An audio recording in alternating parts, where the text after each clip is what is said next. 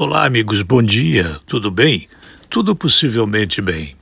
Parlamentares de diversos partidos pretendem incluir entre as emendas a PEC da reforma administrativa propostas como limite de 30 dias de férias por ano a todos os agentes públicos, inclusive os integrantes do Poder Judiciário, os magistrados, e o fim da licença-prêmio e o fim da aposentadoria compulsória que no Brasil é adotada como punição para futuros contratados.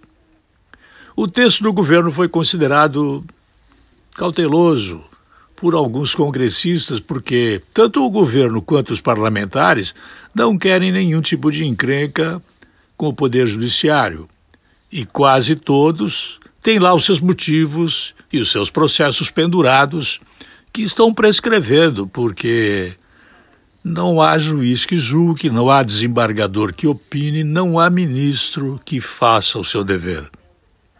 É algo que a gente deve acompanhar se um dia este país terá a verdadeira e respeitada síntese de que todos são iguais perante a lei. Eu volto logo mais.